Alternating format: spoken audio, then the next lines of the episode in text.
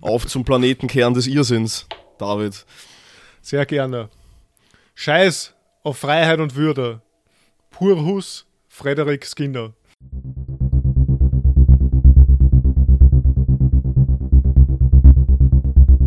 Okay. Organame. Purus. Purus Frederick. Hm. Ja. Ja, ich weiß eh nicht, was ich dazu sagen soll jetzt. Vielleicht fällt mir nachher was ein. Also ich will nicht jetzt schon mit den Beleidigungen starten. Deshalb, Nein. hallo! Hier sind wieder drei Antworten zu zweit. Äh, ja, wir sprechen wieder über ein Thema. Wir haben drei Fragen vorbereitet. Wir beantworten sie hier, jetzt und live. Äh, das Thema kennen wir natürlich vorher. Die Fragen hören wir aber zum ersten Mal. Wir, das sind David. Servus. Und ich, Klaus. Hallo. Und unser Thema heute ist ein seltsames, und zwar Konditionierung. Juhu.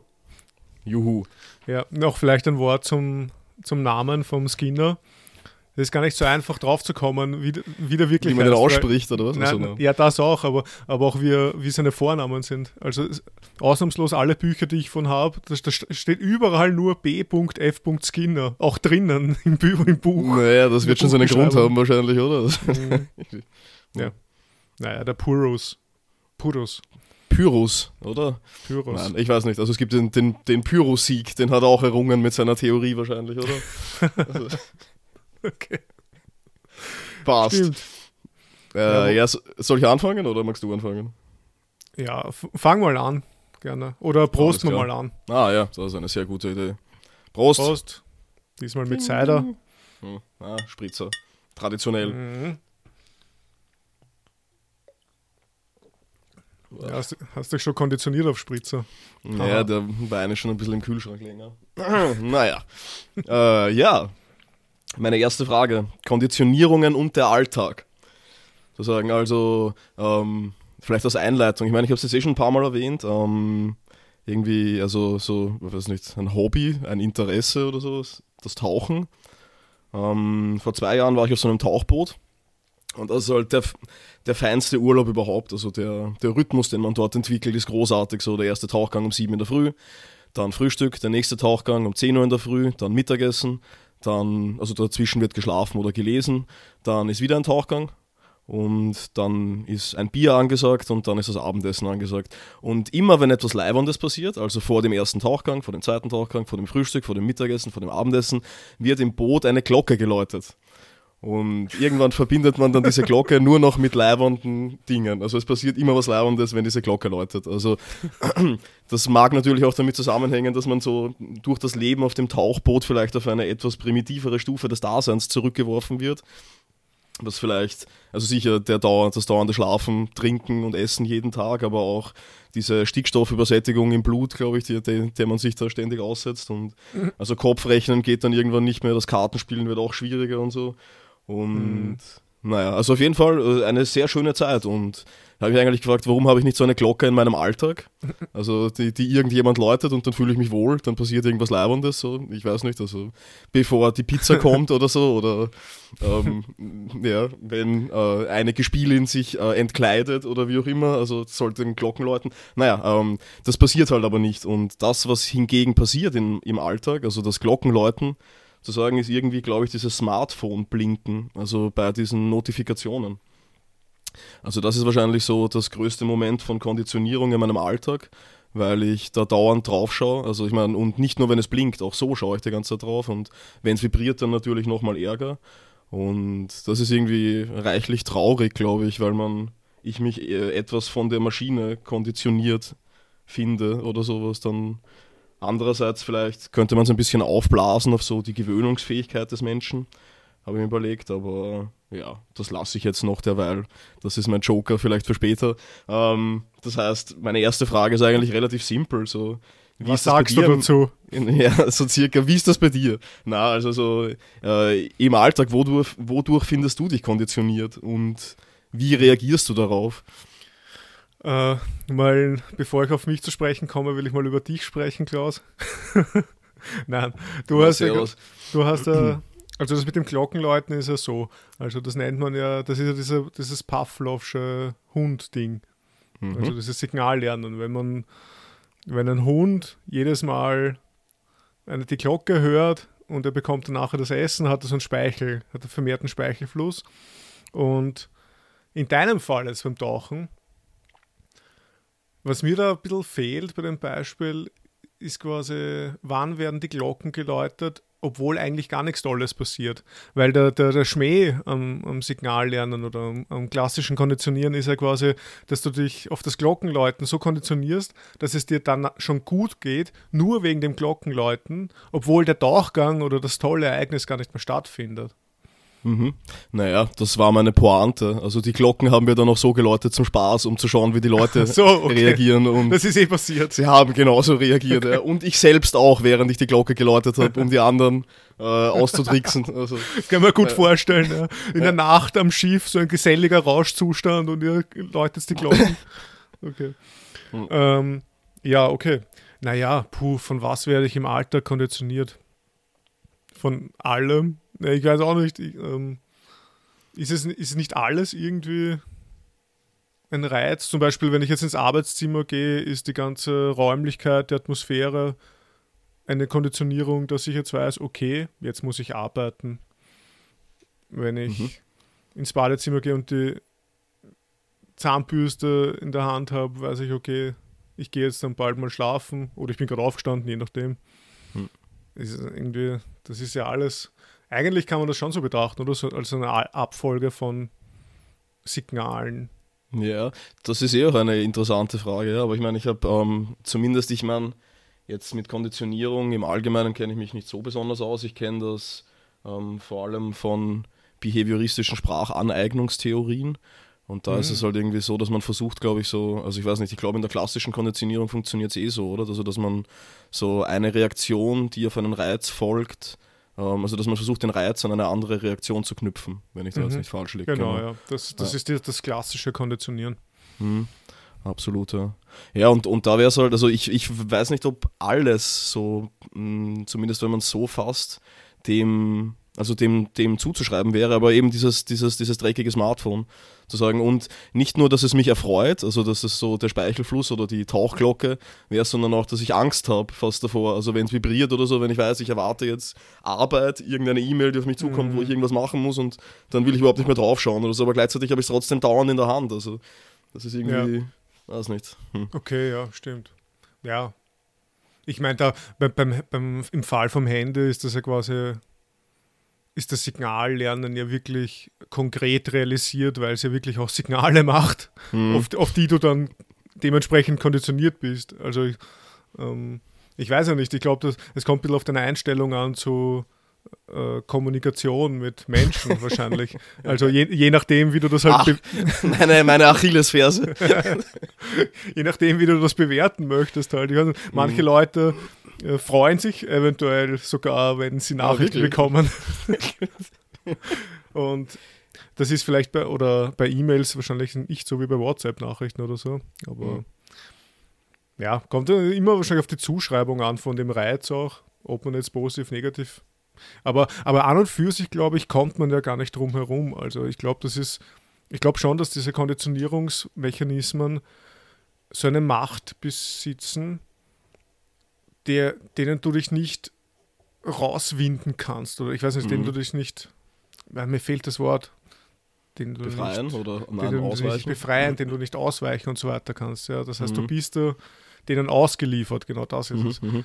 Und da ist es dann quasi nicht eine Frage des Obs, also quasi ob man, ob man sich dem ausliefern will oder nicht. Es ist einfach so. Ich meine, weiß ich, du, könnt, du könntest natürlich das Handy weglegen oder abdrehen. Aber du hast halt dann andere Konditionierungsreize.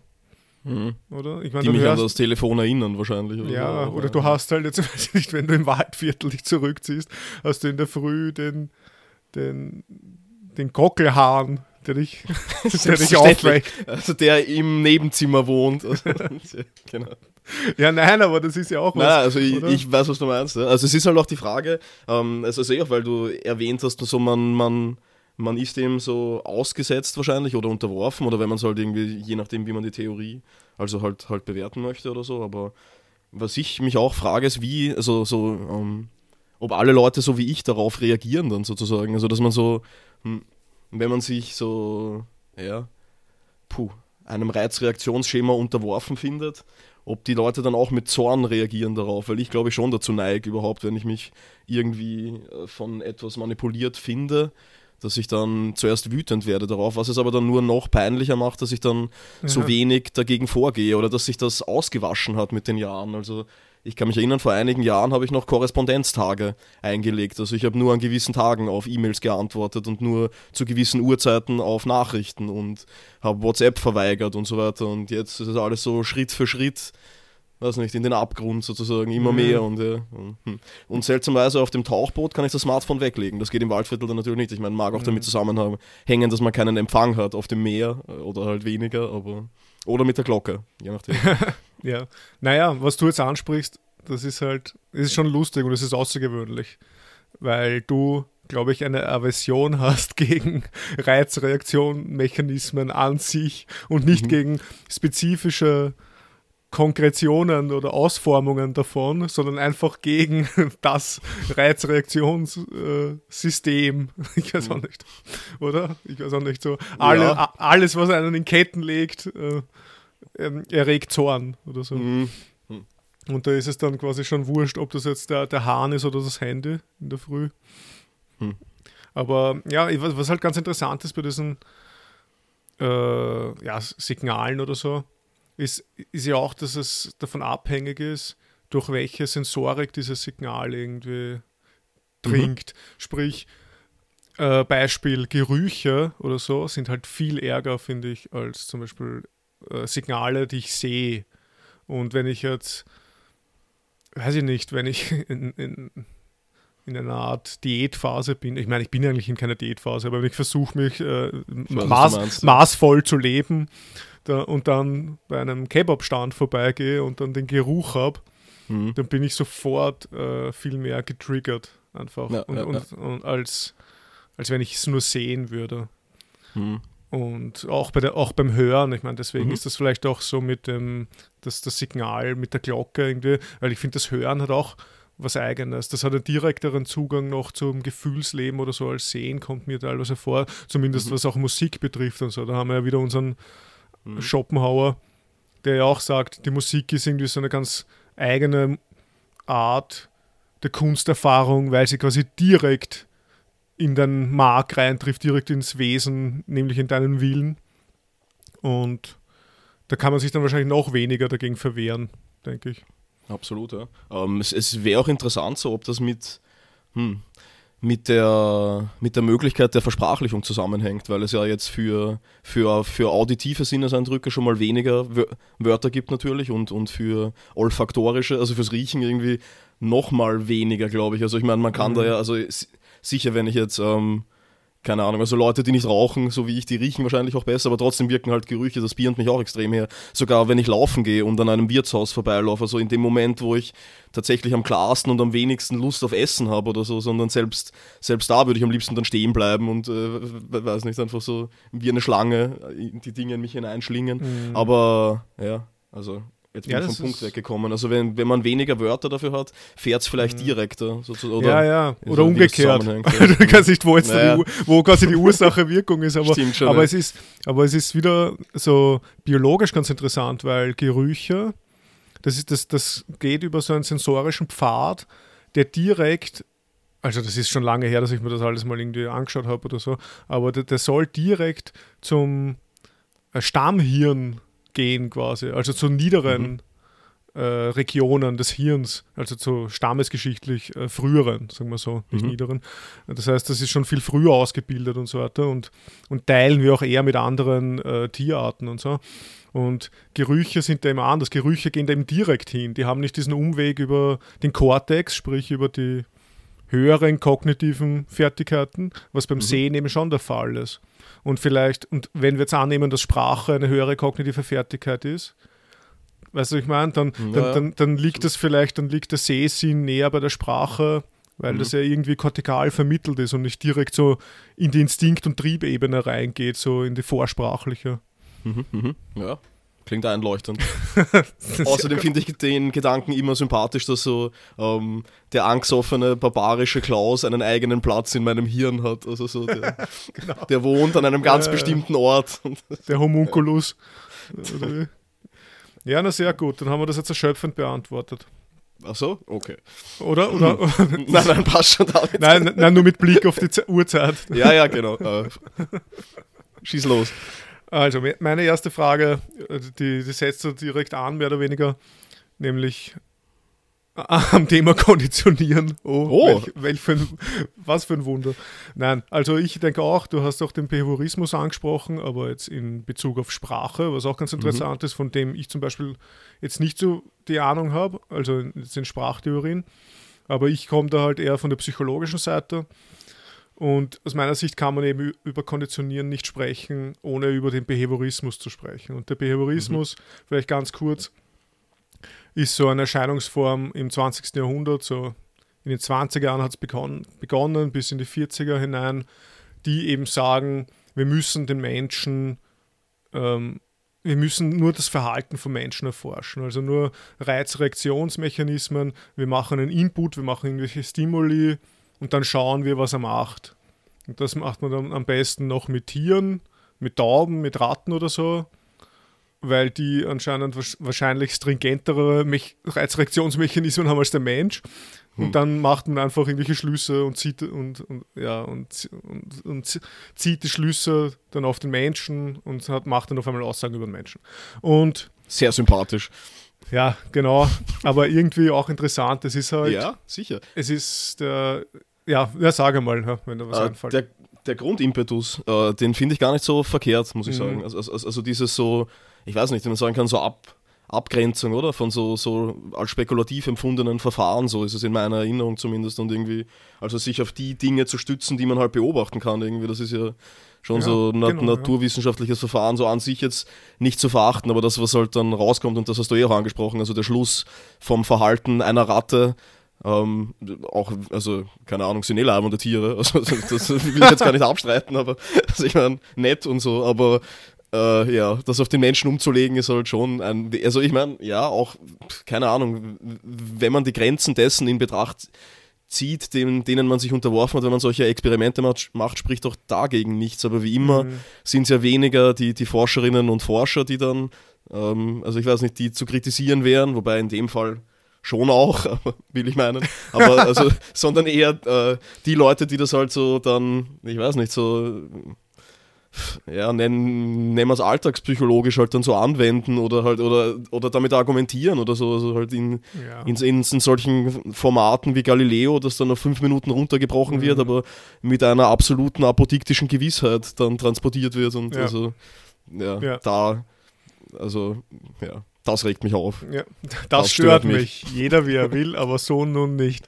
Sehr gut. Noch ein, ein King Orgasmus-Zitat eingefügt. Endlich. Endlich. Wir haben 14 Folgen gebraucht. Ja.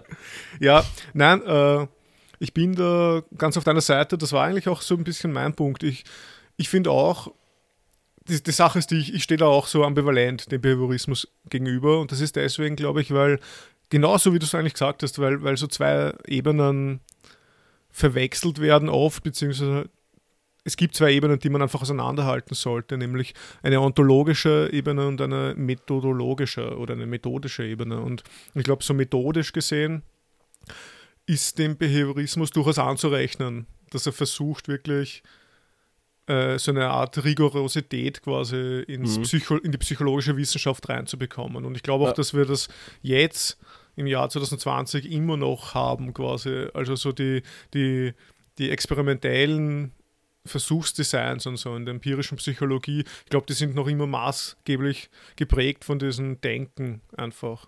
Also mhm. das, die Sache ist nur die, was dann, also das wird das ganze Innenleben, die Gefühle und die Gedanken, die Absichten und das ganze Zeug, was quasi in dieser Blackbox Mensch drin ist, was ja extrem wichtig ist für uns.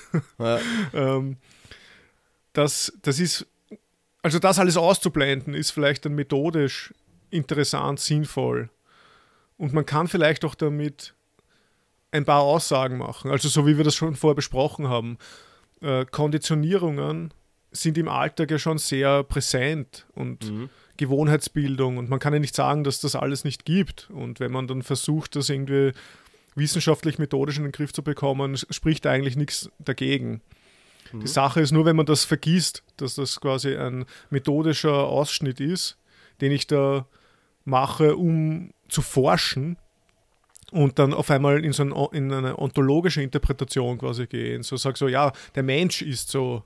Mhm. Ich meine, ich weiß eh ehrlich gesagt nicht, ob das eine Strohpuppe ist, als ob das überhaupt jemand vertreten hat. Ja. Aber so wie du das meinst mit, weiß nicht, wenn es in Galileo irgendwelche absolutistischen Aussagen über den Menschen gibt, mhm. das kommt dann, dann teilweise so vor, als würde man den Menschen dann nur noch quasi auf Input-Output mhm. äh, reduzieren und total das, In das Innenleben wirklich vergessen, obwohl das natürlich da ist. Ich meine, das erfährt ja jeder von uns. Das wäre ja, absolut ja. absurd zu sagen, dass das außerhalb von so einer methodischen Rahmung nicht da ist. Mhm. Also das soll jetzt gar kein, ähm, weiß nicht, so ästhetischer Aufschrei gegen die Eingrenzung des Menschen sein, sondern das ist einfach eine, eine, eine methodische Schwäche in, in diesen Theoremen, finde ich. Also wenn, mhm. wenn das nicht ähm, in das Theorem einfließt, wenn darauf nicht Bezug genommen wird, wenn das nicht adressiert wird, aber gleichzeitig Aussagen darüber getroffen werden, also über Bereiche, die durch die Dinge, die du vorher er, erwähnt hast, betroffen sind, aber die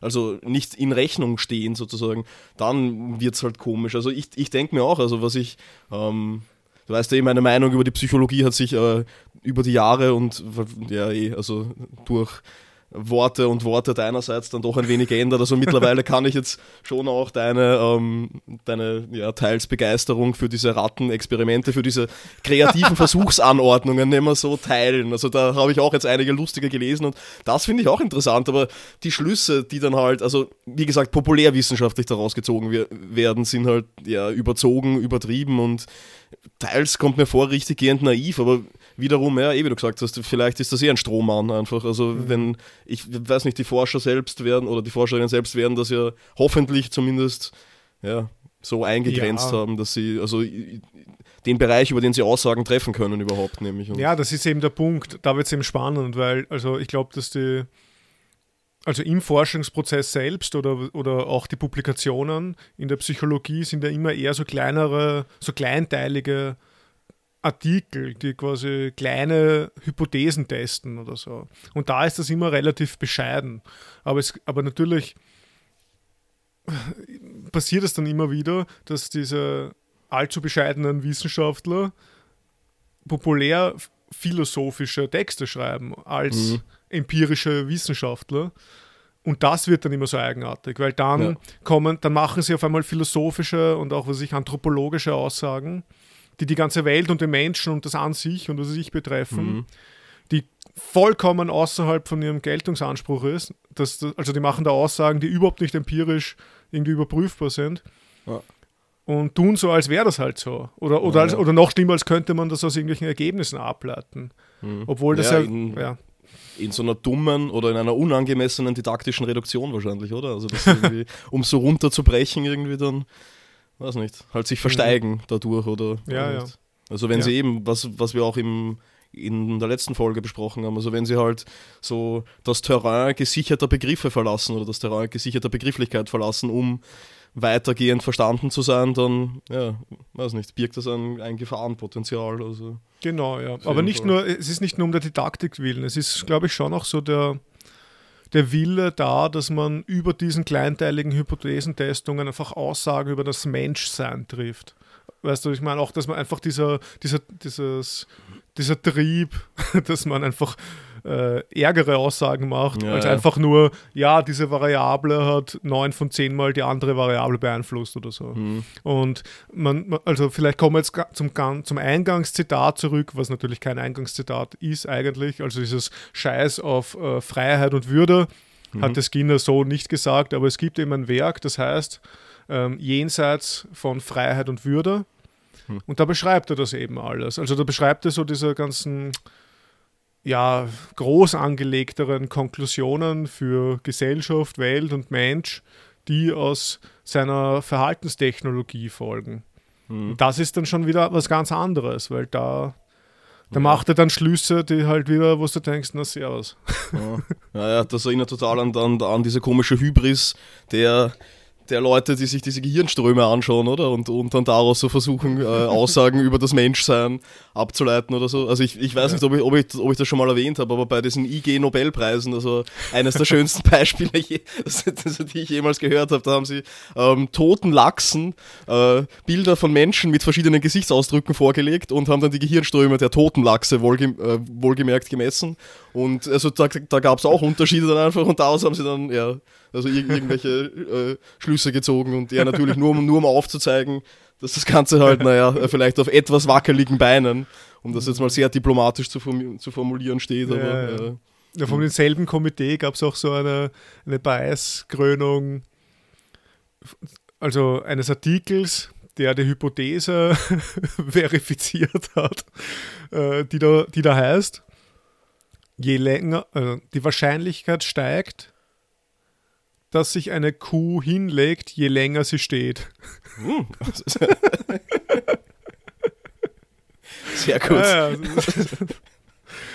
ja ich glaube, hm. äh, Behaviorismus wäre somit auch abgehakt. Genau, oder? Also, oder der ist damit hinreichend beantwortet, also mit der sich langsam schlafen legenden Kuh. Ja, genau. Also, hm. so, nein, Fazit, eh leibernd, aber naja. Aber, ja.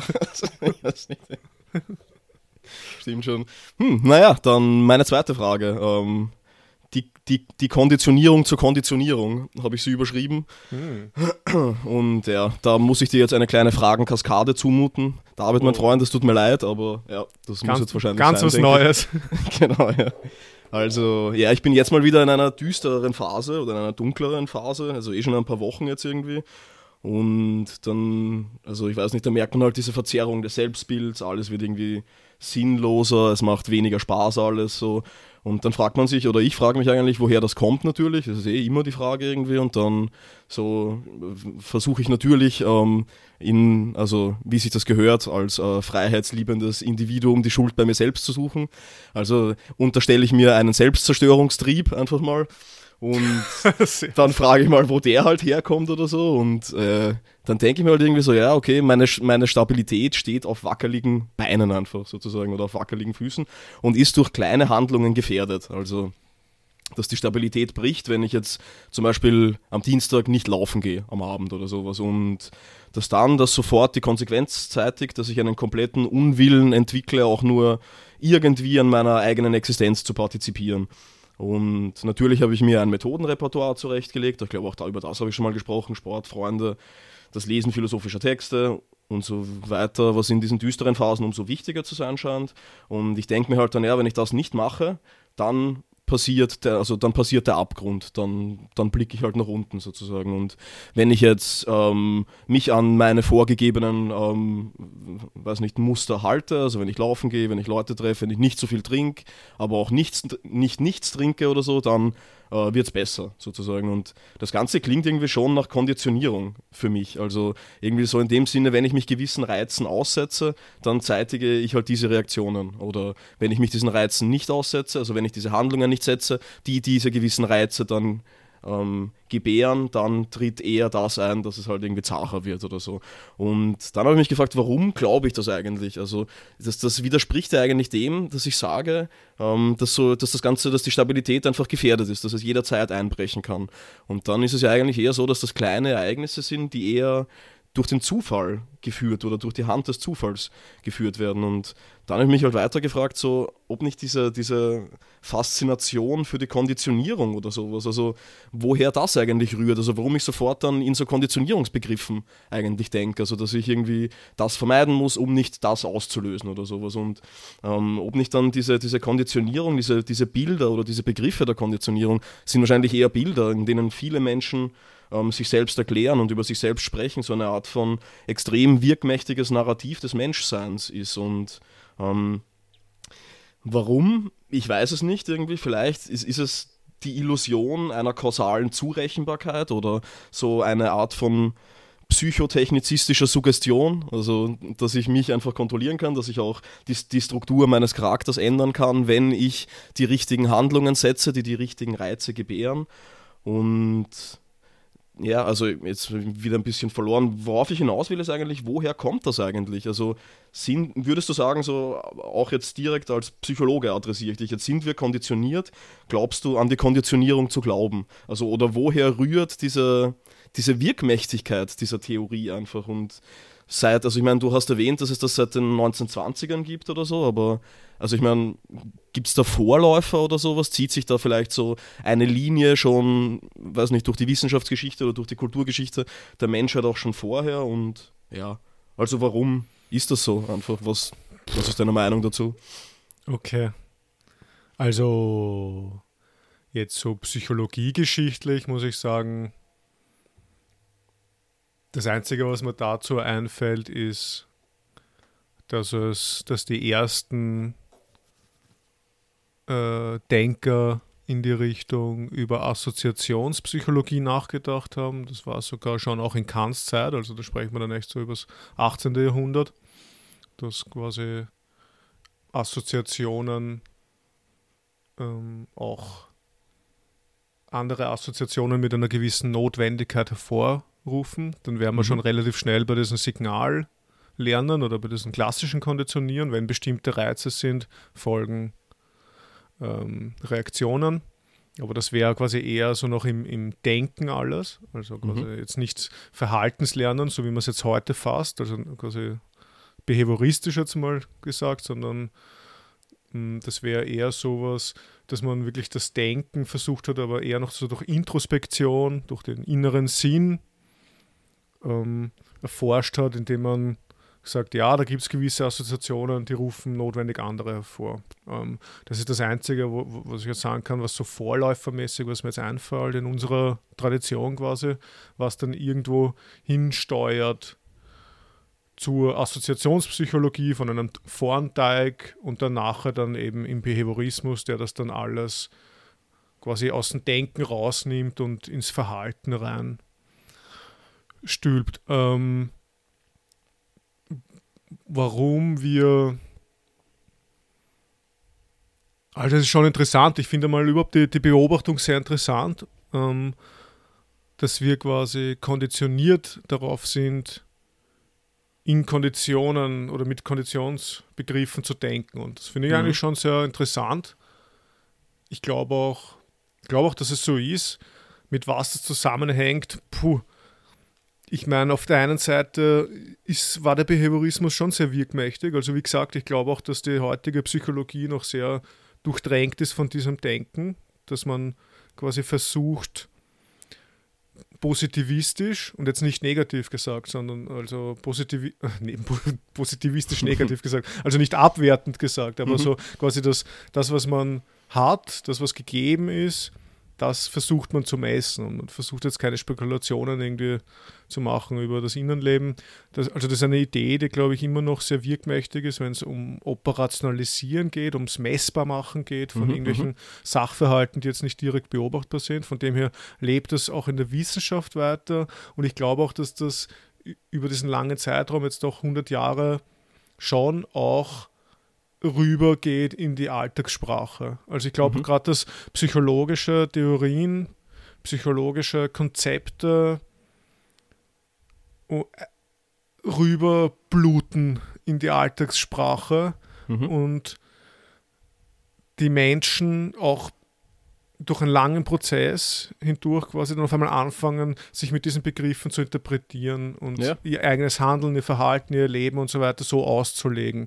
Das heißt jetzt nicht, dass, die, dass alle Menschen auf einmal Wissen, Psychologen sind oder Wissenschaftler sind, sondern dass, mhm. dass quasi sowas wie, ja, dass nicht die die präzisen Definitionen oder so, nicht die präzisen Bestimmungen von diesen ganzen Sachen in die Alltagssprache reinfließt, sondern eben so alltagspsychologische Vorstellungen. Mhm. Und das hat man ja nicht nur beim Behaviorismus, also ich finde vor allem die Tiefenpsychologie, also Psychoanalyse von Freud ist ein extremes ja, Beispiel, stimmt, ja. weil da haben wir dann das Unbewusste, jeder kann irgendwie was damit anfangen. Mhm. Ähm, auch zum Beispiel ein Schüler von Freud, der Adler, der hat vom Minderwertigkeitskomplex gesprochen. Der hat das mhm. einfach erfunden, muss man halt sagen. Und, und heute sagt er, ja, Minderwertigkeitskomplex. Das ist ja mhm. total alltagssprachlich. Ja. Und überhaupt das Wort komplex. Also, dass man quasi komplex verwendet, um irgendwie etwas Negatives, erklären, ja. um mhm. irgendwas Negatives in einem Menschen zu benennen. Irgendeine, mhm. Irgendwas, was da ist, weiß keine Ahnung, ähm, was irgendeine Ursache hat im Verhalten. Ähm, das, das ist halt alles total in unserer Alltagssprache und von dem her wäre es eigentlich, also ich glaube, dass die Psychologie extrem dafür geeignet ist, durch ihre dadurch, dass sie das Erleben und Verhalten und Handeln erklären will und beschreiben will, ist es geeignet, dass es auch ins alltägliche Beschreiben und Erklären von Verhalten und Erleben mhm. mit einfließt. Aber quasi Deprivate davon. Und das mhm. ist jetzt eben nicht nur für die Tiefenpsychologie, sondern auch für den Behaviorismus. Und wenn man dann, und diese Reizreaktionsmechanismen sind zusätzlich noch, glaube ich, auch relativ praktikabel, um schnell Orientierung zu haben, weil es relativ einfach ist. Mhm. Immer dieses Kausalitätsbedürfnis, das haben wir schon mal besprochen, dass man immer etwas zurückführen will auf etwas anderes oder auf etwas Einfaches, auf mhm. ein, vielleicht auf ein Prinzip und so weiter. Mhm. Ähm, das steckt ja auch stark drinnen. Das heißt, man mhm. hat dann, und das, und das ist auch der quasi vorteilhaft da, dafür, dass es in die Alltagssprache, in das Alltagsdenken mit einfließt, dass es eine gewisse Einfachheit hat. Mhm. Weil dann können die Menschen schnell damit operieren, um Orientierung zu haben. Ja. Wenn, dann, wenn dann irgendwas passiert, irgendwas Unvorhergesehenes, wie du gesagt hast, wenn etwas Zufälliges passiert, wenn ein Ereignis passiert, wenn, wenn es dir schlecht geht, aufgrund aus irgendwelchen kontingenten Gründen, dann hast du da relativ schnell einmal eine Erklärung parat, um dich zumindest einmal ja temporär irgendwie, weiß ich nicht, zu beruhigen vielleicht. Oder so. Mhm, mhm. ja. Ja. Also dadurch, dass ich den Grund angeben kann. Aber ja, sitzen wir damit nicht alle einem, einem einzigen großen Betrug auf. Das ist es nicht, ich weiß nicht. Also, also was ich mit so psychotechnizistischer Suggestion meine, also das ist halt ja, es scheint ja so zu sein, dass man es zurückführen kann und es bietet vielleicht so eine Reparatur irgendwie des, des, des gebrochenen Verhältnisses des Menschen zur Kausalität oder so, also, dass, dass ich halt dann wirklich wieder einfachere Gründe angeben kann überhaupt für das Handeln, wonach sich ja alle sehnen irgendwie, aber für, für mich hat das absolut einen, einen, einen Narrativcharakter, als wäre das einfach so eine, eine Erzählung, der Erklärbarkeit menschlicher Existenz, die sich nach und nach über andere gestülpt hat, die natürlich vielleicht ebenso kontingent gewesen sind. Also ich will ja gar nicht sagen, dass jetzt irgendwelche anderen Erzählungen menschlicher Existenz ein Mehr an, an Wahrheit ähm, beinhalten würden, aber diese, hm, diese Art, sich selbst als eine Art Reizreaktionsmustermaschine zu begreifen, ist halt. Hm, ich weiß nicht, ich will da kein, kein, kein, kein Slippery Slope-Argument bedienen, aber es, es stimmt mich doch ein wenig nachdenklich irgendwie, also in, in welche Richtung das halt führt, wenn das an, also wenn das weiter und zunehmend scheinbar an, an, hm, ja, an Wichtigkeit in der Selbsterklärung von Menschen gewinnt. Also. Ja.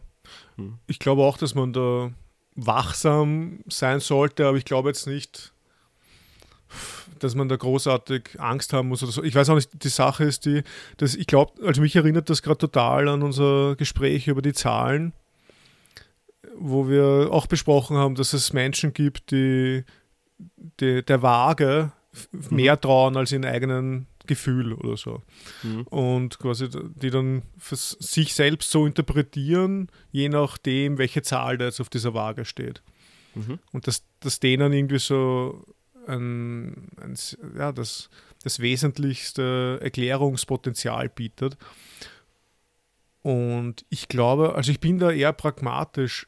Ich glaube, wenn, wenn dieser Zugang nicht hypostasiert wird und nicht als absolut gesehen wird, sondern wenn man sich, wenn man weiß, dass das nur eine, eine perspektivische Betrachtung ist auf mich und auf andere Menschen, mhm. ähm, und wenn, ich, wenn es innerhalb von diesem perspektivischen Denken quasi einfach funktioniert, also wenn ich, wenn es dir schlecht geht und du kannst dir dann diese Reize so setzen, dass es dir dann kurzfristig oder mittelfristig besser geht. Aber warum geht es mir dann besser? Also ist es, weil ich, also weil das Schema funktioniert oder weil ich denke, dass das Schema funktioniert und ich denke, dass ich etwas getan habe. Also die, die, die Zuordnung von Zahl und Realität oder die Zuordnung der Zahl an die Realität, dem würde ich zustimmen, aber bei einer Waage ist es halt, ich weiß nicht, mir kommt vor schon noch eindeutiger, oder? Also ich meine, die, die keine Ahnung, misst eher einen physikalischen Wert vielleicht ja. jetzt. Also aber, aber, eine, eine Kiloangabe, Schwerkraft oder mhm. was auch immer, aber halt. Aber, also, aber ganz, ein ganz mhm. konkretes Beispiel, was du auch vorgegeben hast. Wenn, wenn du, wenn es dir schlecht geht, wenn du einen D-Stab, also in einem labilen Zustand oder sowas bist, ähm, dann versuchst du es zu vermeiden, was ich, mit zu viel Alkohol zu trinken, sagen wir mal, mhm. dich dem Rausch hinzugeben wahrscheinlich mit der Erfahrung im Hintergrund, dass wenn du dich zu stark betrinkst, dass es dir am nächsten Tag ja emotional nicht sehr gut geht. Und wenn du das jetzt dann forcierst, also wenn du jetzt versuchst quasi nicht übermäßig zu trinken, damit eben dieser Zustand nicht hergestellt ist, und deswegen gewissen Reizen dich nicht aussetzt. Sprich, du gehst jetzt zum, zum Beispiel nicht zu irgendwelchen Freunden oder so, wo, wo du weißt, äh, was da abgehen wird und so weiter, dann mhm. ist das ja schon eine, dann würde ich nicht sagen, dass das ein Betrug ist. Es ist eine, eine sehr hohe Wahrscheinlichkeit, dass es dir am nächsten Tag beschissen gehen wird. Mhm. Und, und, und du kannst das vermeiden, indem du diese, diese Ursachen-Wirkung-Kette aufbaust in deinem Kopf und dann sagst, nein, ich bleibe jetzt zu Hause und ich betrink mich nicht. Mhm. Die Frage ist halt, ob ich dann, ob es mir, also natürlich, also der Alkohol wirkt ja auch jetzt physisch oder so und das ist ein Erfahrungswert, der nicht zu leugnen ist oder so. Was ich damit eher nur auch gemeint habe, ist es nicht, ob nicht dass ähm, hm, das Verletzen der aufgestellten Prinzipien dazu führt, dass es mir scheiße geht auch, zu sagen, weil der Rausch ja. selbst ja auch was Schönes ist und auch jetzt das Verkatertsein, solange mhm. ich nicht Kopfweh habe und mich anspeibe, jetzt nicht unbedingt etwas extrem Schlimmes ist oder so, aber ähm, also... Was auch nicht so oft vorkommt, dass du dich anspeibst, nur dass ja, das mal gesagt ist. Ja, ja, also nicht mehr, Gott sei Dank. Also, und, also das mit den Kopfschmerzen schon eher, aber auch das, also ja, man muss einfach genug Wasser trinken.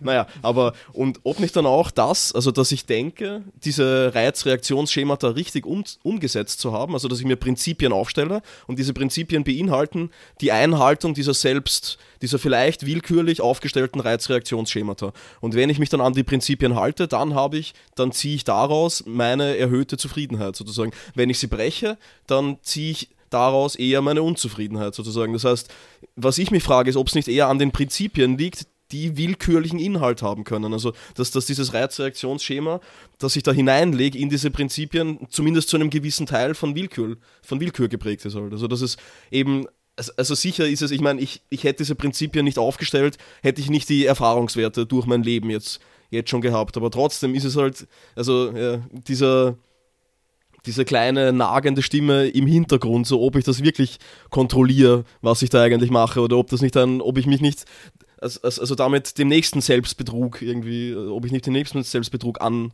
anheimfalle damit. Und das wäre es halt auch, was ich so an diesem großen Narrativ irgendwie vielleicht kritisieren würde. Also, dass es halt so, ja, eben eines ist, sozusagen. Und ich meine, da widersprichst du mir ja eh nicht, das weiß ich eh, aber ähm, ja, trotzdem. Ja. Nein, nein, ich, ich, ich, ich sehe den Punkt. Ich glaube auch, dass das. Ich glaube, dass das ein, sehr viel ausmacht, wenn du deine eigene Regel, dein eigenes Prinzip oder dein Vorsatz oder was auch immer, wenn du das nicht einhältst, dass du quasi unter den eigenen Erwartungen bist und dann einfach mhm. enttäuscht von dir selber bist und dass das. Aber das, ich meine, das ist. ja, ich glaube, es stimmt irgendwie beides, ehrlich gesagt. Also ich glaube, ich glaube an das Prinzip der Kausalität, ich gebe es zu. Okay. Ja, eh. Also, ähm, und ich nein, auch. Also, nein, nein, aber es gibt so Regelmäßigkeiten. Also äh, als Verstandeskategorie. ja. David. Na, aber es gibt doch so Regelmäßigkeiten einfach im Leben. Und wenn ich die erkenne und wenn ich, wenn ich mir denke, okay, ist ziemlich wahrscheinlich, wenn das ist, dann passiert das mit mir, hm. dann kann ich ja schon damit spielen oder von mir aus technizistisch umgehen und sagen, mhm. ja, dann mache ich das jetzt nicht oder mache ich das jetzt mehr. Aber e ja. Aber natürlich ist das ja immer alles Konstruktion. Ich meine, wir sind mhm. da im Drei-Antworten-Podcast. Prost. Prost. Hm. Aber ja, vielleicht leite ich dann gleich mal rüber Wollte ich auch gerade sagen. Genug Fra davon. Weiter zur nächsten geht's. Frage, weil das geht auch ein bisschen in die Richtung. Ich habe das eigentlich als dritte Frage geplant, aber ich werde das jetzt vorziehen, mhm. weil es äh, äh, das Moment der Freiheit anspricht in mhm. diesen Konditionierungen. Und wir haben schon einmal so auch äh, privat darüber gesprochen. Was mich total fasziniert, ist der Gedanke der Selbstkonditionierung. Mhm. Und ich glaube, dass das quasi so eine Art Möglichkeit ist, Konditionierung als, et, als, als etwas, dem man ausgeliefert ist und von dem man bestimmt ist, quasi zusammenzudenken mit der Freiheit des Menschen, weil, in, in, weil Selbstkonditionierung so etwas Ähnliches ist wie klassischerweise Autonomie.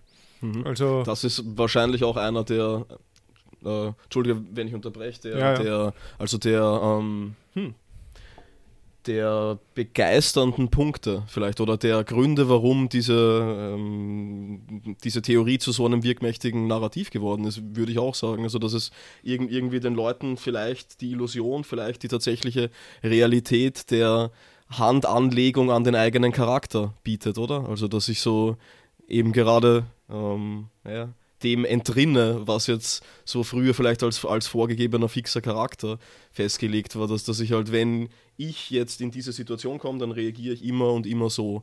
Und dass einem das so, weiß nicht, eine, eine Methode, ein Mittel, ein Werkzeug an die Hand gibt, das zu brechen und durch etwas anderes zu ersetzen, also sich zu einem anderen Menschen zu machen oder sowas. Ja. Ja, durch unbedingt. Ja. Selbstpsychotechnik oder was auch immer. Mhm. Hm. Ja, das war ja auch von Watson und von Skinner, also den Urvätern quasi des Behaviorismus war das ja auch fast schon sowas wie ein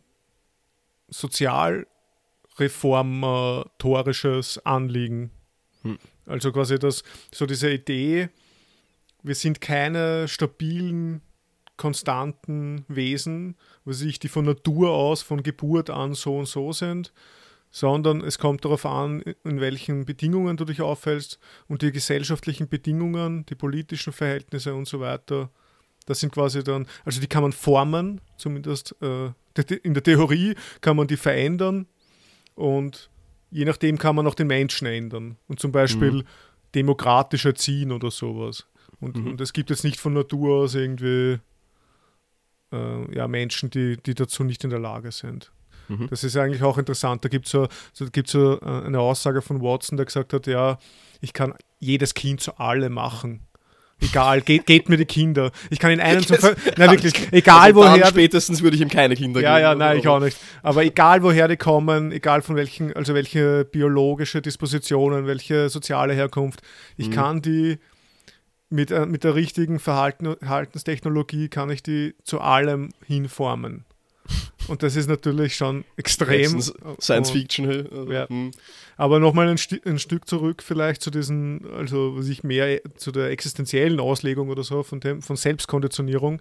Also weil das ja auch in die Richtung geht, in, in, auch was du vorher gefragt hast, dass man vielleicht eben sich selbst ermächtigt, dadurch, mhm. dass man über seine eigenen Konditionierungen verfügt und dass man dann auch die eigenen Konditionierungen durchschauen sollte oder muss, mhm. um damit eben was anfangen zu können. Und ich finde es ganz interessant, dass das eben relativ nah ist am klassischen Autonomiekonzept. Autonomos bedeutet eben Auto selbst und Nomos Gesetz. Das heißt, da geht es um diese Selbstgesetzgebung. Und das bedeutet eben nicht äh, nur, weiß ich nicht, Autonomie bedeutet nicht, haha, ich bin urfrei oder so und kann alles mhm. machen, mhm. sondern eben dieses, ich, ich entwickle oder begründe Gesetze, unter denen ich mich dann, unter denen ich mich dann unterwerfe. Hm, sehr kantianisch, oder? Also ja, genau. So Pflicht und, und Freiheit. Genau, kantianisch und der hat es von Rousseau. Und, mhm. und irgendwie, das ist halt so ein geiler Gedanke, weil das irgendwie, weil das, finde ich, so zusammengeht mit der Selbstkonditionierung. Ich, ich erkenne Gesetzmäßigkeiten zum, zumindest also jetzt, äh, wir, wir übergehen jetzt deinen, deinen Skeptizismus. Ja, ja, schon, schon, ist ähm, suspendiert ja. äh, for the sake of argument. Genau. Gesetzt, es gibt Gesetzmäßigkeiten Ganz genau. äh, im, im Verhalten und im Erleben, im Handeln. Äh, Wenn es solche gibt, dann hat man quasi die Aufgabe, das, dies zu erkennen, auch die, eben diese Konditionierungsmechanismen zu erkennen und sich selbst dann eben aufzulegen auch, ja. Gehe ich da jetzt mit, gehe ich nicht mit? Also setze ich mich mhm. den Reizen aus, setze ich mhm. selbst mhm. die Reize und so weiter. Und ich finde das eigentlich einen sehr eleganten Gedanken irgendwie, um Freiheit innerhalb eines Konditionierungsparadigmas zu sichern oder so. Mhm. Ja, oder überhaupt erst, also ich weiß nicht, konkret zu machen, oder? Also ich meine, es ist eh mhm. ähm, lustig, so, so die Freiheit in die Welt zu holen, sozusagen, oder ja. ich weiß nicht, in die, in die Welt der Empirie zu bannen, ich weiß nicht. Hm. Mhm. Stimmt. Ja, weiß ich auch nicht, habe ich da eigentlich eine Frage dazu, Klaus? Hm. Nein. Nein, okay, alles klar. Ja, es ist ein orger Gedanke. Also, hm. haben wir aber, glaube ich, auch schon auf, auf deiner Couch und auf meiner diskutiert, oder? Aber ich meine, so natürlich. Mm, stimmt. stimmt. Aber ja, na gut. Dann sei das mal Nein, fein, also ich meine, ich, unterschreibe ich. Also ist, ist äh, natürlich jetzt mal äh, außen vor natürlich alles, was man dagegen anführen könnte und so weiter. Aber der ja. Gedanke ist schön. Also da kann man ja quasi zehn Minuten zurückspulen und sich nochmal genau, das anhören, was du gesagt hast. genau. Okay, ähm, naja, dann zu meiner dritten Frage, oder? Mhm. Alles klar. Und ja, die bezieht sich jetzt auf die Wahrnehmungsänderung durch die theoretische Beschäftigung mit strukturellen Momenten, habe ich das mal genannt. Und mhm. um es konkreter zu machen, also auch das haben wir jetzt sicher, sicher schon ein paar Mal erwähnt, aber das ist auch ein Gedanke, der mich einfach verfolgt irgendwie. Also dieses an der HTL, ähm, als wir so programmieren gelernt haben oder weiß nicht, algorithmische Abläufe zu kontrollieren ähm, gelernt haben, war es dann ja so, dass man jetzt keinen, keinen Ablauf sich mehr anschauen konnte, ohne ihn sofort übersetzen und damit unter seine Kontrolle bringen zu wollen. Also dass ich keine Ampel mehr sehen konnte, ohne mir den Algorithmus überlegt habe, wie die jetzt genau funktioniert oder so. Ähm, dasselbe war dann irgendwie, als wir uns damals dann irgendwie, also gegen Ende der HTL irgendwie mit diesen mit diesen filmanalytischen Begrifflichkeiten auseinandergesetzt haben. Da konnte ich dann keine Filme mehr anschauen, ohne über verschiedene sich Spannungsmuster, Kameraperspektiven und so weiter. Mhm. Also ohne es, also dass, dass ich mir sofort diese analytische Perspektive aufgedrängt hätte. Dann, ganz, ganz kurz nur, tut mir leid, ja. dass ich unterbreche, aber da das ist so interessant. Ich habe nur Dreiecke gesehen in der Zeit. Also ja, wir haben, ja, da, voll, wir haben da also damals gelernt, dass ein, ein, ein Dreieck, auf der, was auf der Basis steht, ist stabil, soll Stabilität ausdrücken. Und dann kann man, mhm. und, und dann muss man immer so die Köpfe dann anschauen im Bildausschnitt. Wenn man sich jetzt einen Film anschaut und drei Personen sind drinnen, dann schaut man sich die Köpfe an und dann bilden die Köpfe ein, ein, Dreieck, was auf der Basis steht oder auf der Spitze. Und wenn es auf der mhm. Spitze mhm. ist, Spannung. genau, es ist Spannung und so weiter. Und ich habe nur noch solche Sachen gesehen. Ja, ja voll. Ja, ja. Also überhaupt, also nicht mehr die Möglichkeit, das Kunstprodukt als, als, als Unterhaltungswert zu genießen, sozusagen. Und ähm, das, dasselbe dann im Germanistikstudium, als ich mich irgendwie mit Literaturtheorie oder mit Erzähltheorie, mit Narratologie genauer gesagt beschäftigt habe, war es dann mir nicht mehr möglich, also ja, ähm, weiß nicht, literarische Texte zu lesen, ohne diese Analyseperspektive sofort im Kopf zu haben. Das war auch der Punkt, wo ich dann wirklich darauf umgestiegen bin, jetzt meine Science-Fiction-Bücher auf Englisch zu lesen oder so, weil mir da das dann in einer anderen Sprache offensichtlich noch leichter fiel, irgendwie das auszublenden und mich, mich jetzt wirklich dem, dem, dem, dem Genuss der Unterhaltung hinzugeben. Und radikalisiert dann noch irgendwie so, so Mitte 20 in meiner Künstler-Tyrannenphase oder so, als ich so, so versucht, als ich dann irgendwie als ich halt menschliche Interaktionen abbilden wollte oder versucht habe, auf den Kern menschlicher Interaktion zu stoßen und da irgendwie dann nur noch, also die Realität als potenzielle Geschichten, als potenzielle Erzählungen aufgefasst habe, je, jegliche, jeg, jegliches Gespräch schon im Hintergrund der Vertextung oder sowas und ähm, das heißt, das zieht sich irgendwie durch, glaube ich. Also wenn man so eine Theorie aufstellt und sich in den Strukturen bewegt, dann fängt man auch an, die Realität so aufzufassen und du hast ja Psychologie studiert und ich weiß auch um deine, ähm, naja, naja, also. Wie oft du, du das heute betonst. Du weißt eben, wo das hinführt jetzt nämlich. Also ähm, deine, deine Faszination für diese ganzen Dinge oder so. Und da frage ich mich halt schon, ob das nicht auch dann so wirkt. Also wie hast du Menschen gesehen und menschliche In Interaktionen? Konntest du diese, diese analysierende Perspektive oder war die überhaupt so stark da? Also, dass du sie, also ich meine, konntest du sie ablegen oder ähm, hattest du das dann auch in gewissen Situationen nur oder und vor allem warst du versucht, auf der Klaviatur deiner Mitmenschen zu spielen, sozusagen. Also ich meine, das ist jetzt mehr eine Persönlichkeitseigenschaft als durch irgendein Psychologiestudium, glaube ich, hervorgerufen oder so. Aber ja. Ja, ich weiß nicht, also ich glaube, ich muss da zu allem Ja sagen, wenn ich mich jetzt richtig erinnere an die Fragen. Aber nur mit der Korrektur, dass es, weil du hast so in Vergangenheitsform gesprochen. Also bei mir ist das ja immer noch sehr präsent. Also hm. nicht nur im Psychologiestudium. Ich, ich lese immer noch sehr viel Psychologiezeug und so und ja, schreibe auch drüber. Und hm. ich, also es wäre, glaube ich, sehr eigenartig, wenn das keinen Einfluss hätte auf meine Wahrnehmung. Also wie du es beschrieben hast. Wenn, wenn mich Programmieren oder so, so beeinflusst, dass ich, dass, dass ich quasi Geschehnisse auf der Straße so sehe, dann wird das nicht mit, mit der Psychologie genauso sein.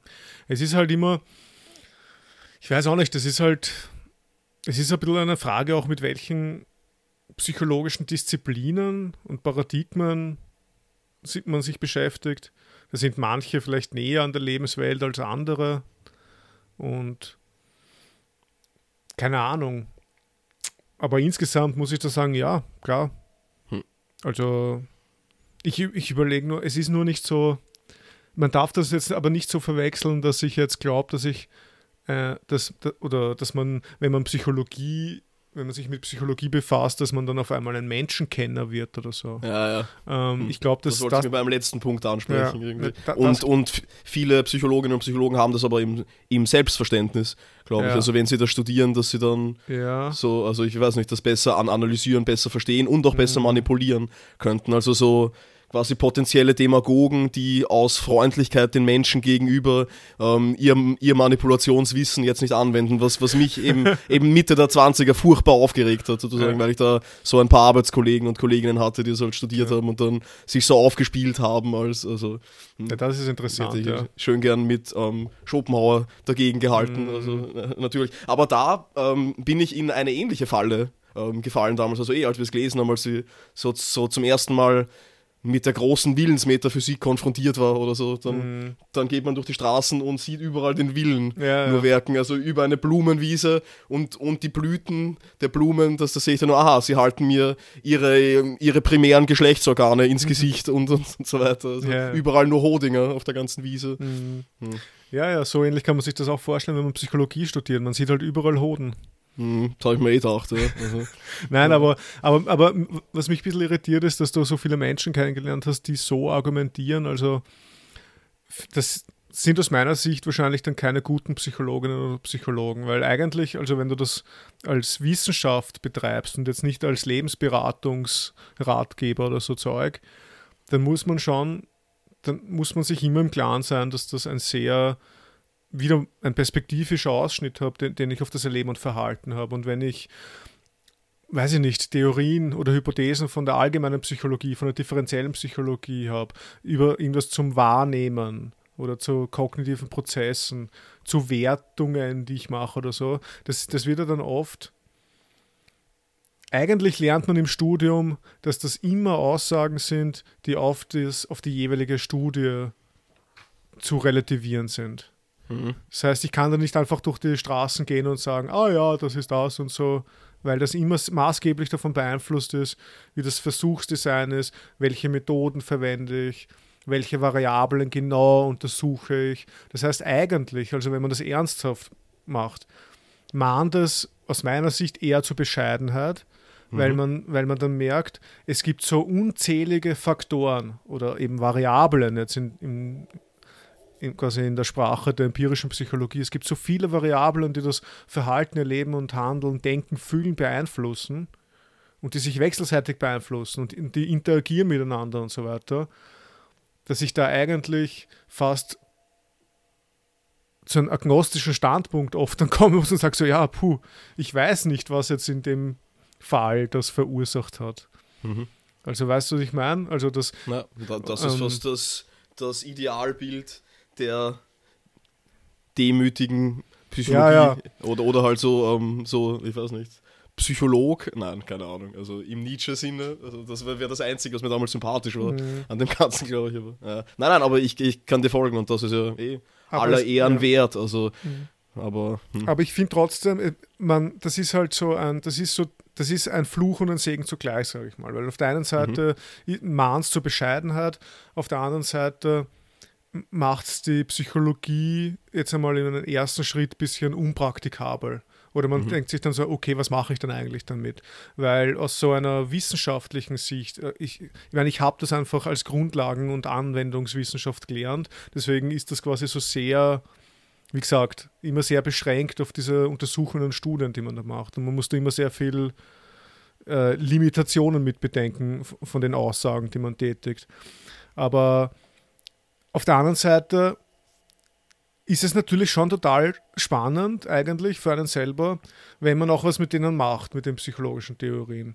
Und mhm. da würde ich dann sagen, zum Beispiel eher aus psychotherapeutischer Sicht, also was ich, ich lese halt schon auch immer schon parallel zum Studium, habe ich mir irgendwelche Bücher durchgelesen von Frankl, Viktor Frankl oder Freud, quasi mhm. die, oder auch äh, von, wie heißt der, Jalom oder so, also die alle eher über Psycho Psychotherapie schreiben. Das heißt, die, die, die verfassen ihre Theorien und Konzepte aus der praktischen Begegnung mit Menschen.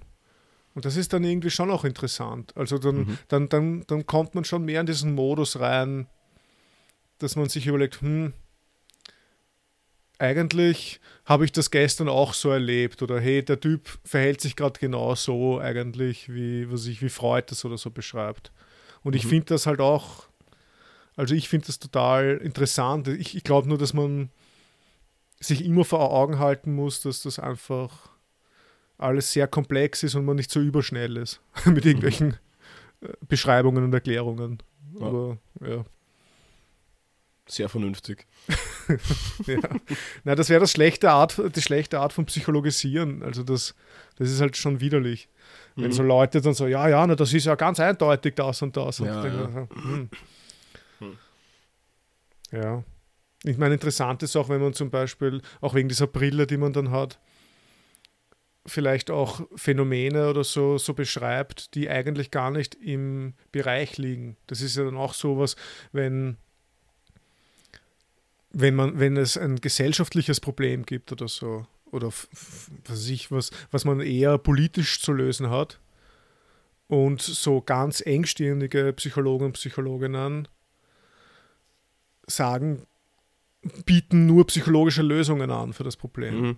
Weißt du, was ich meine? Das ist ja. auch sowas, wo ich mir denke, ja, da muss man halt auch, da muss man immer wieder, finde ich, rauszoomen und ein bisschen distanzieren mhm. zu den hm. psychologischen Beschreibungen. Aber, hm. okay. ja. Aber wie siehst du das? Ich meine, du, ich meine, ich habe ja vorher auch gesagt, ah, es, jeder hat so eine Alltagspsychologie, denke ich. Ich meine, mhm. wirst du ja auch machen, oder? Dass du dir mal denkst, so, wenn, wenn die Mutter ihr Kind beim Biller schlägt und denkst, ah, das ist die ärgste Sau. Und naja, also ich, ich versuche mich äh, generell in der stoischen Epoche zu üben, also Urteilsenthaltung, wo es nur irgendwie geht. Also ich weiß nicht, wenn ich keine, also ja, das ist wahrscheinlich eh. Also, mir kommt halt meine generelle Wurstigkeit der Welt auch, äh, glaube ich, dahingehend entgegen, also dass ich halt, ich weiß nicht, also man, man könnte das jetzt Teilnahmslosigkeit nennen, aber also, ich, also seltsamerweise ist es bei Tieren ähm, wesentlich stärker ausgeprägt als bei Menschen. Also ich, ich könnte wahrscheinlich eher, also hm, was, was, was das jetzt über mich aussagt, ich weiß nicht. Gut, wenn jemand ein Kind schlägt, das würde mich schon aufregen auch, aber wenn sich jetzt irgendwie zwei Männer prügeln oder sowas, da, das würde mich jetzt weniger mhm. stören, als wenn jemand seinen Hund schlägt oder so. Also das tut mir richtig gehend in der Seele weh. Also, mhm. aber hm. Ja, ja, aber ich, aber ich denke genau. trotzdem, ich meine, du musst es jetzt nicht urteilen, aber ich glaube schon, dass ja, weiß es, oder, oder also, sagt, oder? Ja, ja, ja. Also diese, diese, ähm, diese Epoche ist ja ein, ein, ein, ein, ein, ein, ein, Phänomen der Nachgeburt, also ein sekundäres Phänomen. Na, natürlich habe ich zuerst mal meine, meine, meine Theorien, was mir in, in den Kopf poppt. Also die Dinge, die halt alle haben, diese, diese, diese kleinen Alltagssexismen, Alltagsrassismen, die von denen jegliches Denken durchzogen ist, würde ich jetzt mal meinen oder so. Ähm, aber in einem zweiten Schritt ist halt dann trotzdem immer dieses, okay, eigentlich solltest du jetzt nicht urteilen, Klaus, oder so, ohne, also, also wenn du keine Hintergründe kennst oder so, dann versuch dich nach Möglichkeit deines Urteils zu enthalten. Und das hat mir wesentlich gute Dienste geleistet, denke ich. Also weil es halt oftmals nat natürlich die Erstbeurteilung, die die einfache Beurteilung oder so, ich, ich weiß nicht, selten die richtige war, glaube ich. Also und weiß nicht. Also ich, ich kann dazu jetzt, ja, ich, ich weiß nicht, die Thematik irgendwie, also für mich hat sich diese, ist dieses Feuer irgendwie ausgebrannt, keine Ahnung. Also dieses, also mich hat das vor zehn Jahren, hätte, hätte ich da wahrscheinlich stundenlang drüber mich aufregen können und ich, ich habe auch jetzt in dem Podcast eigentlich überraschend selten Hurensohn gesagt, also was ich dachte, dass ich das viel öfter sagen würde, also nicht zu, zu dir, aber zu, äh, zu diesen Theorien halt oder sowas, keine Ahnung, ah, der, der Mensch ist eingegrenzt in irgendwas oder so. Ich, ich bin offensichtlich weiß nicht, alt und müde geworden. oder es ist einfach, keine Ahnung, also ja. Oder, oder es ist halt jetzt die, also gerade die Phase, in, in, in der ich bin, wenn man so mit einem Grundmaß von, von gesunder Verachtung der Welt gegenüber durch diese schreitet oder so, dann weiß nicht, wird man halt weniger tangiert. Die Ungerechtigkeiten regen mich immer noch auf. Also mich regt es mehr auf, glaube ich, wenn Leute so unangemessen psychologisieren einfach an, an irgendwelchen Orten, wo ich beteiligt bin. Und vor allem schmerzt das, wenn das Personen tun, die ich achte oder so. Überhaupt, wie es halt immer schmerzt, wenn sich Personen, die man schätzt, desavouieren einfach. Und gerade das bietet ein Feld, wo das relativ schnell geschehen kann, weil es eben so ein wirkmächtiges Instrument der Beschreibung von Menschen und Situationen und Alltagsmöglichkeiten ist und viele Leute sich ermächtigt fühlen, einfach schnell mal zu reden, ohne jetzt überhaupt das Begriffsinstrumentarium geschärft zu haben und dann halt einfach mal einen Begriff irgendwo aufgeschnappt haben in einem Zeitungsartikel oder was auch immer und den dann halt sofort anwenden. Gänzlich frei bin ich davon wahrscheinlich auch nicht. Wenn mich irgendwas fasziniert, dann versuche ich auch mal möglichst viel mit diesem Begriff einzufangen oder so, aber ja, letzten Endes, ich weiß nicht, ja, ich, keine Ahnung, also wie gehe ich damit um? Ich, hm, nein, also so als ja, als Prinzip, als Maxime tatsächlich irgendwie versuche ich mich in Urteilsenthaltung zu üben, soweit es halt irgendwie geht, glaube mhm. ich. Und, hm. Ja, du hast jetzt mehr oder weniger schon meine letzte Frage beantwortet, aber, oh. aber ja, größtenteils wahrscheinlich, weil ich dich jetzt fragen wollte, auch mit dem Anschauungsmaterial, ähm, was du dazu sagst, wenn man versucht, politische oder gesellschaftliche Probleme, Sachverhalte psychologisch zu betrachten. Und irgendwie so deine ganzen Ausführungen mit dem Psychologisieren haben wir schon angedeutet, dass du da eher mhm. skeptisch bist, dass man quasi die Bereiche nicht ähm, ja, so verwischen sollte. Mhm. Aber wie komme ich überhaupt dahin, Klaus? Ich, ich ja, andererseits, also ich, also. Ich, ich, bin, ich bin von dem ganzen Jahr auch nicht wirklich frei. Also ich meine, das habe ich im Podcast schon ein paar Mal gesagt mhm. und eine Zeit lang habe ich dieses Wort die ganze Zeit im Mund geführt, dieses, dieses Pausenhof-Psychologie oder so. Also wenn die Psychologie des, des Pausenhofs geklärt ist, aber damit meine ich jetzt, also ich weiß nicht, also das ist für, für mich eher ein, ein, ein pessimistisches Verdikt, dass ich über die Menschheit spreche. Also mhm. dass das ist einfach egal mit welchen Leuten, egal wie, keine Ahnung, also es sagt einfach nichts aus ob, ob man jetzt, keine Ahnung, also, also Bildung, ich meine, das führt jetzt wieder weiter, ist kein Indikator dafür, dass man, ja, weiß nicht, ein integrer Mensch ist, ist ja eh klar. Also für uns ist das ohne, mhm. es ist keine Frage, für mich war das schon ein Schlag ins Gesicht, weil ich dachte, oder halt von, von der Hoffnung beseelt war, dass man die Menschen zum Besseren bilden kann, aber was nicht, keine Ahnung, also eher, ah. ich, ich bin da pessimistisch geworden, also das mhm. ist irgendwie, ähm, und dass halt vor allem diese selbe Grundstruktur von, also die ich ja nicht mal strukturell benennen kann, aber die man halt sieht, glaube ich, bei Kindern auf dem Pausenhof, wie sie miteinander interagieren, das meine ich.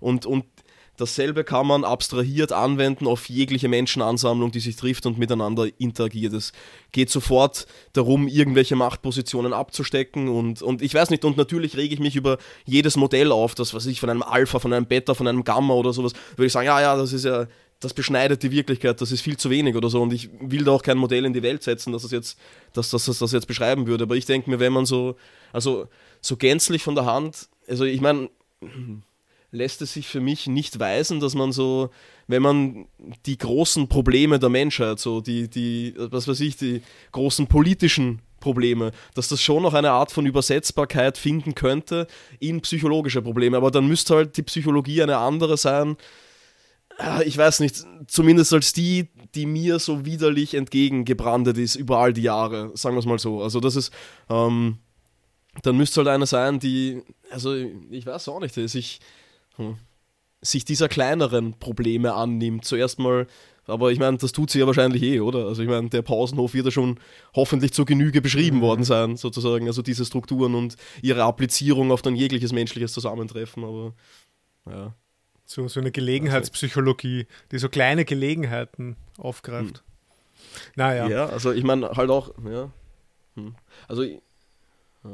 wahrscheinlich am ehesten noch, ich meine, und auch das ist natürlich jetzt, also damit mache ich ein Fass auf, dass ich nicht zu fühlen vermag oder sowas, aber mich hat diese, ähm, na, jetzt habe ich das Wort vergessen, verdammt, ähm, diese, diese Theorie, du kannst mir da sicher weiterhelfen, die, die das Ganze versucht, im Zusammenhang zu denken. Also Systemtheorie? Ja, genau, Systemtheorie. Absolut, das hat mich sehr fasziniert. Also, dass man halt, ja, natürlich, also das birgt jetzt auch Schwächen, alles, was das Individuum beschneidet. Äh, also, weiß nicht, kennst du eh meine Einstellung dazu, aber insofern ist, ist, es halt ähm, interessant, weil es zumindest dann diese, diese, oder meine Vorstellung davon war das, ohne dass ich mich damit auseinandergesetzt habe. Natürlich bin ich wieder desillusioniert worden, aber ich dachte, dass, dass es genau versucht, diese Prozesse abzubilden und dann zu applizieren auf verschiedene Situationen sozusagen, um daraus Schlüsse zu ziehen, die für das weitere Zusammenleben der Individuen dienlich sein könnten oder sowas. Ja, jetzt bin ich wieder zurückgeworfen auf die Stoa, zumindest jetzt in dieser Phase im Moment. Also ja. sich in den Mantel hüllen und weitergehen. Also. Okay. Ja, gut, sehr gut. Weißt du was? Ich werde jetzt noch ein Anschauungsmaterial bieten, wie äh, Skinner versucht hat, die großen Probleme der Menschheit zu lösen, okay? Okay. Ähm, Skinner hat wirklich, und das ist, finde ich, total bemerkenswert, eine Utopie verfasst. Also als okay als Psychologe, der eigentlich empirisch arbeitet, hat er tatsächlich einen Roman geschrieben, Walden 2. Ah, kennst, okay. kennst du das, das, das, erste, das normale Walden? Wie? Wie heißt Thoreau oder so? Ja, genau, Thoreau, irgendwie so. Ja. Der hat das ja geschrieben, weil er, also da beschreibt er, wie es so ist, wenn, er, wenn man ganz autark Mhm. unabhängig von der Gesellschaft alleine im Wald Rückzug lebt. in die Natur, oder? genau. Mhm. Und jetzt ist so geil, der Grundgedanke von Skinner war, naja, was ist, was, also quasi diesen Grundgedanken hat er sich hergenommen und hat gesagt, ja, aber was ist, wenn es mehr als einer ist? Was ist, wenn es eine Gesellschaft ist, die sich zurückzieht mhm. aus dem Mainstream? Also im Endeffekt so, was eh im 20. Jahrhundert oft passiert ist, irgendwie so Kommunenversuche oder sogar in Amerika. Dann bilden sie genau die Strukturen ab, vor ja, ja, denen sie zu flüchten versucht Klaus, haben. Klaus, hör Skinner, okay, hör, hör Skinner zu, wie er, okay, sowas, okay. Wie, wie, er sowas vermeiden will, dass wieder irgendwelche Machtstrukturen und so entstehen. Die Sache ist nämlich die, Walden 2, im Deutschen heißt es Futurum 2. Keine Ahnung warum, weil es einfach geil klingt. Mhm. Und Untertitel ist Die Vision einer aggressionsfreien Gesellschaft. Und der Aufbau von dem Buch ist hammerlustig. Also es ist so, der Skinner beschreibt, also in der dritten Person, glaube ich, oder, oder in der ersten Person. Ah, das habe ich. Egal. Er beschreibt einfach, wie zwei ehemalige Studenten zu ihm kommen. Der Rogers und der Jamnik. Jamnik, ich weiß nicht, Jamnik. Die kommen zu ihm ins Büro halt. Also der arbeitet okay. auf der Uni. Also der verschmilzt da wirklich Utopie mit äh, Realität.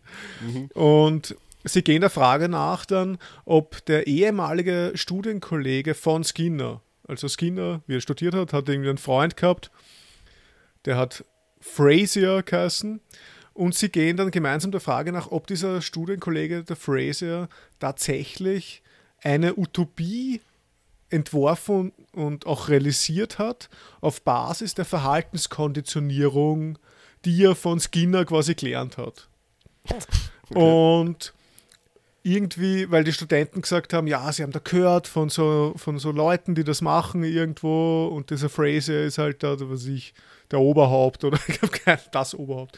Und auf jeden Fall geht dann der Skinner gemeinsam mit diesen Studenten und auch mit seinem Philosophenfreund, Freund, den Castle, das ist so, der, ist, den nimmt er mit vom Philosophie-Department. Ähm, die fahren dann dorthin gemeinsam zu dieser realisierten Utopie von Fraser.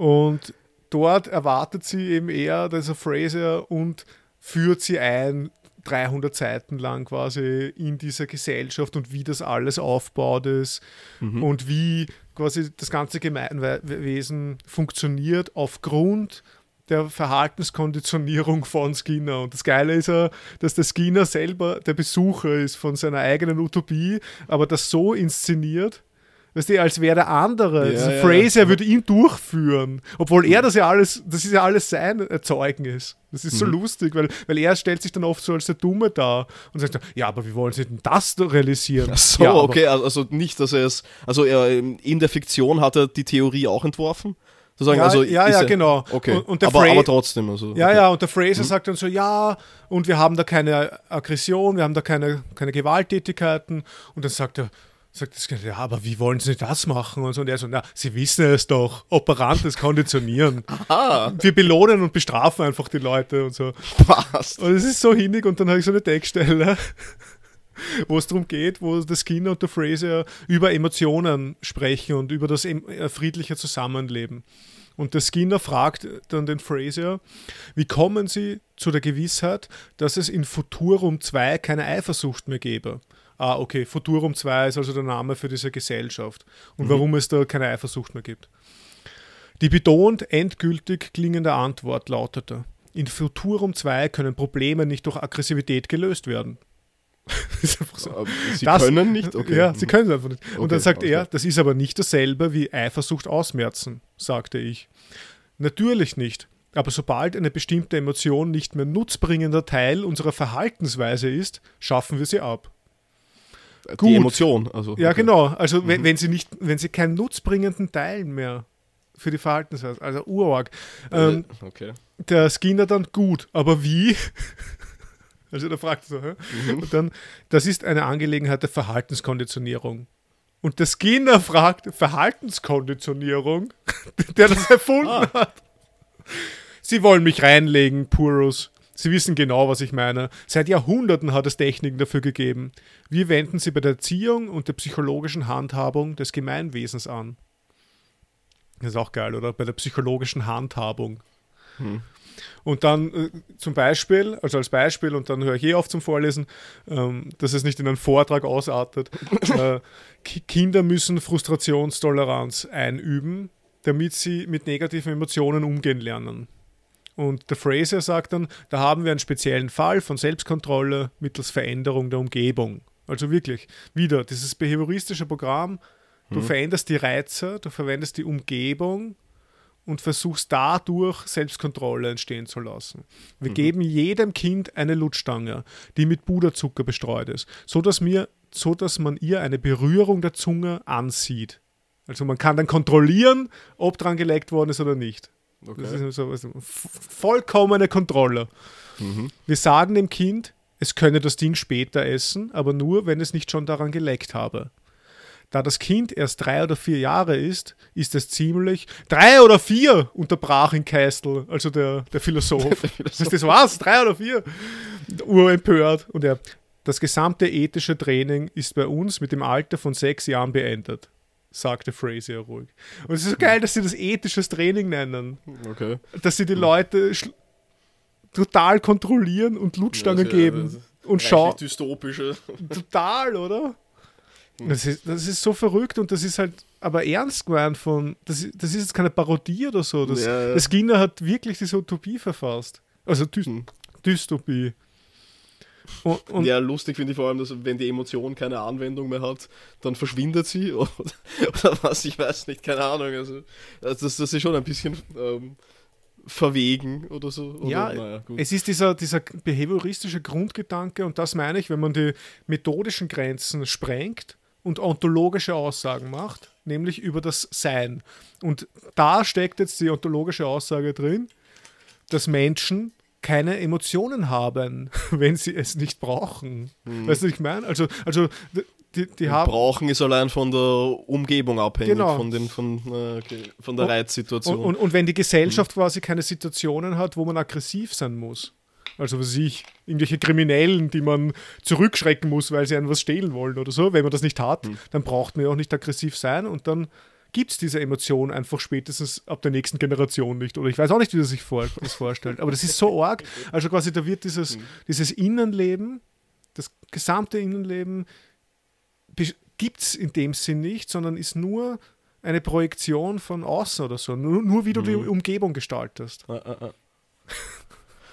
Ja, also ich weiß nicht, was ich dazu sagen soll. Ich meine, es klingt, äh, keine Ahnung, vielleicht interessant zu lesen oder so. Ähm, Ja. Ja, finde ich schon. Also muss ich schon sagen, es ist sehr interessant, weil auch Hinsicht, dass wirklich mal ein empirischer Wissenschaftler sich dran macht, Hm. eine Utopie, Schrägstrich, Ja. Dystopie aufgrund durchzudenken seiner oder so. Gesetzmäßigkeiten durchzudenken, ja. Und also quasi auch als Antwort, weil das ist auch interessant, er schreibt ihm im Vorwort rein, dass man sieht, wenn man sich in der Welt umsieht, dass politische Interventionen und Lösungen keine Wirkung haben. Und man muss psychologisch an die Sache rangehen. Und deswegen hat er das ganze Buch geschrieben.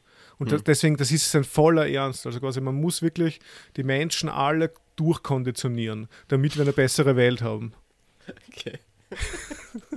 ja, eh, org. Also ich meine, mich faszinieren eh solche Aufbrücke, äh, solche Aufbrüche zu neuen äh, Ländern, keine Ahnung. Aber es ist halt, also, also stell dir vor, du, du setzt das wirklich um. Also ähm, dem wird die politische Macht gegeben, das in die Tat umzusetzen und dann funktioniert der Scheiß nicht.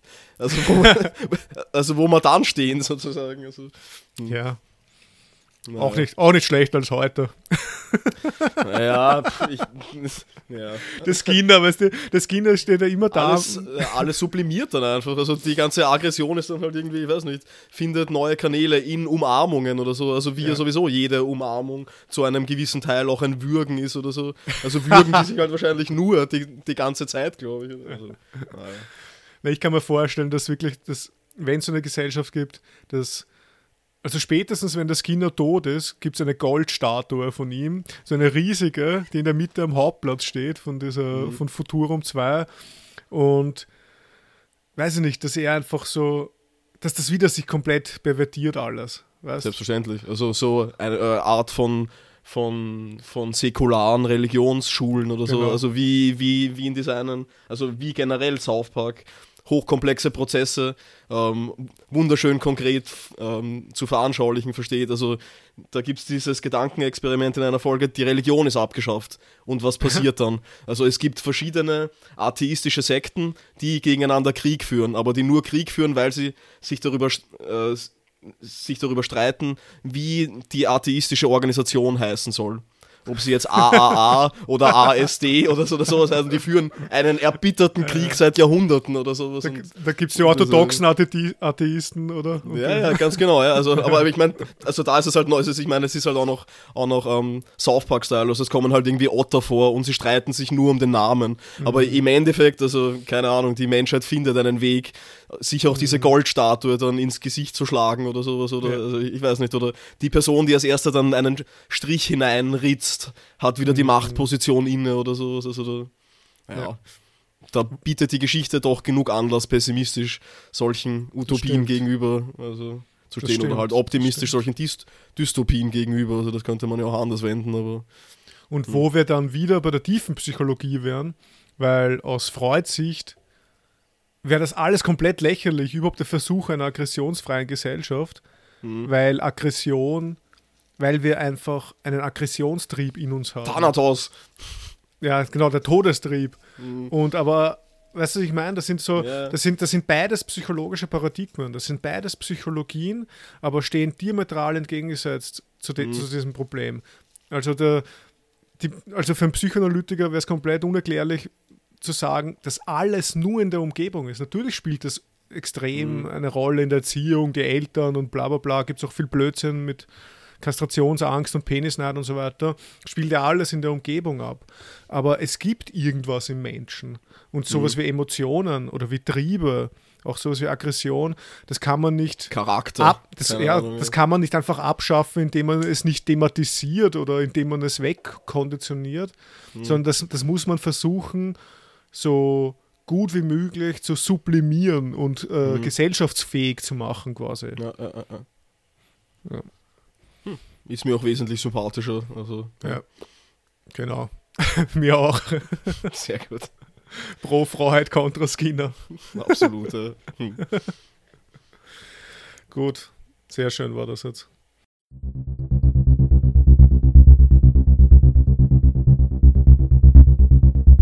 Naja, wie war es heute?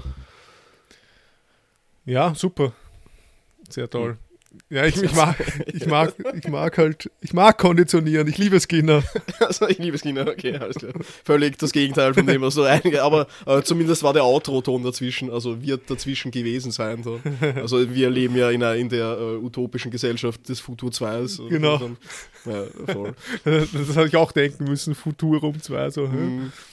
Hm. Ja, ja. Naja, naja, äh, egal. Ja, na, Lavand. Also, aber, aber wie ist es dir gegangen mit so einem psychologischen Thema mal? Ja, eh, äh, erstaunlich gut eigentlich. Also ähm, ich glaube, ich, glaub, ich habe heute weniger gesagt, als ich es ansonsten tue, aber das war halt auch, ähm, weiß nicht, es war interessant auf jeden Fall. Also äh, nicht im Sinne eines leeren Wortes, sondern im Sinne von, also, ich weiß nicht, von nicht, Interesse ja, dazwischen äh, sein. Genau, es, äh, äh, nicht, nicht im Sinne von es war eh, sondern also, es, es war eh was. Also, ja. also, war schon labernd. Hm. Ja, sehr gut. Soll. Ne, passt. Dann, danke David. Danke Klaus. Äh, Wiedersehen.